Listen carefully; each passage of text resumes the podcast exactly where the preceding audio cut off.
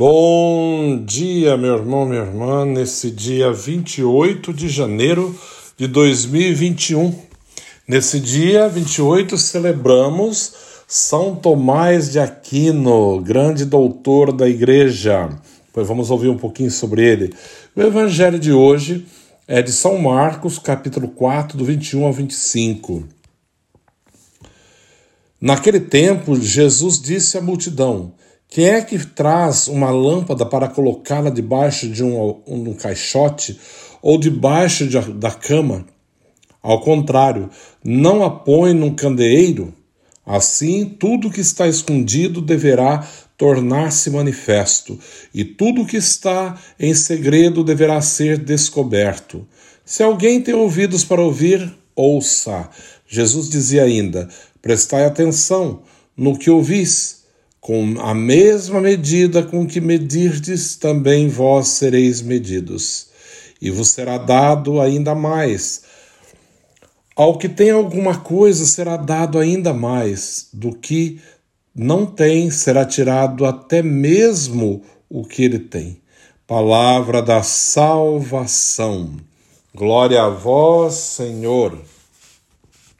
Nesse dia, nesse evangelho de hoje, nós refletimos um pouquinho, né, sobre essa, essa parábola que Jesus está nos contando, dizendo que não se acende uma lâmpada para colocá-la debaixo de uma vasilha, né? Ou debaixo de um alqueire, debaixo da cama, mas é para colocá-la no candeeiro, para que todos que estejam na casa sejam iluminados. Quer dizer, a verdade de Deus tem que ser revelada, tem que ser mostrada. É para ser colocada para que todos entendam, para que todos sejam iluminados por essa verdade que cura, que transforma, que liberta. E depois fala assim: a, como que fala? É colocado, por exemplo, sobre um lugar alto, né, onde todos veem. Tem outro evangelho que fala, é a mesma coisa uma cidade construída em cima do monte, né, não pode esconder a luz dela. A luz de Deus não pode ser abafada, não pode ser escondida, mas sim colocada para que todos contemplem, para que todos possam ver. E o evangelho ainda diz assim: tudo aquilo que foi escondido será descoberto, né? Tudo aquilo que foi falado em segredo será revelado. Tem até o evangelho que fala que será gritado sobre o telhado, né? Nada ficará encoberto, tudo será revelado. Às vezes nós nos preocupamos, achamos assim que o mundo é tão injusto, que as coisas acontecem, parece que aqueles que cometem injustiça não são punidos em nada. Não, não, não. Não pensa assim. Deus tem a sua hora, não é a minha hora, não é do jeito que eu penso. Deus tem o seu momento, a sua hora, a, no momento de Deus, no tempo de Deus, tudo será feito. A minha parte é confiar. Deus não dorme, não dorme nem cochila o guarda de Israel. Aquele que guarda a minha vida não dorme nem cochila. Ele está sempre atento a todos os fatos, todas as coisas que acontecem. Basta que eu creia, que eu realmente deposito nas suas mãos toda a minha vida, toda a minha confiança. Também o Evangelho termina dizendo assim: olha, cuidado, né? Com a mesma medida que, que medirdes os outros, vós sereis medidos, né? Cuidado com o julgamento, né? Cuidado com apontar, condenar as pessoas. Esse é isso, esse é aquilo, julga isso. Não, não faça isso, né? Não somos nós que devemos fazer. Não é nosso papel, apenas servir e amar, ajudar as pessoas na caridade, corrigi-las na caridade fraterna, mas muito cuidado, porque com a mesma medida que nós medimos, serão, seremos também medidos um dia, claro. Então, que o Senhor nos dê discernimento, nos dê força, nos dê sabedoria para compreender melhor e tira de nós todo o julgamento, tudo aquilo que, que atrapalha, tudo aquilo que mancha a nossa alma, tudo aquilo que atrapalha a nossa caminhada para Deus. Isso não é bom, né? que o Senhor possa retirar de nós tudo isso. E hoje, a igreja celebra São Tomás de Aquino. Nesse dia lembramos um dos maiores figuras da teologia católica, São Tomás de Aquino. Conta-se que quando criança, com cinco anos, Tomás, ao ouvir os monges cantando louvores a Deus, cheio de admiração, perguntou: Quem é Deus? A vida de santidade de São Tomás foi caracterizada pelo esforço em responder espiritual, é, inspiradamente para si, para os gentios e para todos sobre o mistério de Deus. Nasceu em 1225 numa nobre família a qual lhe proporcionou ótima formação, porém visando a honra e a riqueza da inteligência jovem e não a ordem dominicana, que pobre e mendicante atraía o coração de Aquino. Diante da oposição familiar, principalmente da mãe condessa, Tomás chegou a viajar às escondidas para Roma com 19 anos para um mosteiro dominicano. No entanto, ao ser enviado a Paris, foi preso pelos irmãos servidores do império, louvado por desculpa-me, levado ao lar paterno, ficou ordenado pela mãe um tempo detido, né? Imagina a autoridade da mãe, detido. Tudo isto com a finalidade de fazê-lo desistir da vocação, mas nada adiantou, nada.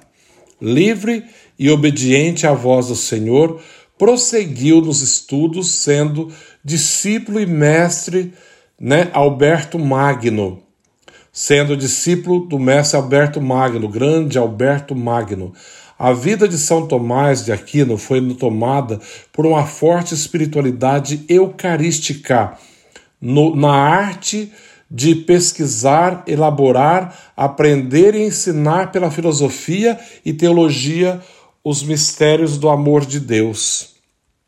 Pregador oficial, professor e consultor da ordem, São Tomás escreveu, dentre tantas obras, a Suma Teológica, a famosa Suma Teológica, onde São Tomás discursa né, sobre a existência de Deus, quem é Deus, e a Suma contra os gentios, também famosa, chamando chamado doutor Angérico, Tomás faleceu em 1274, deixando para a igreja o testemunho e praticamente a síntese do pensamento católico, né?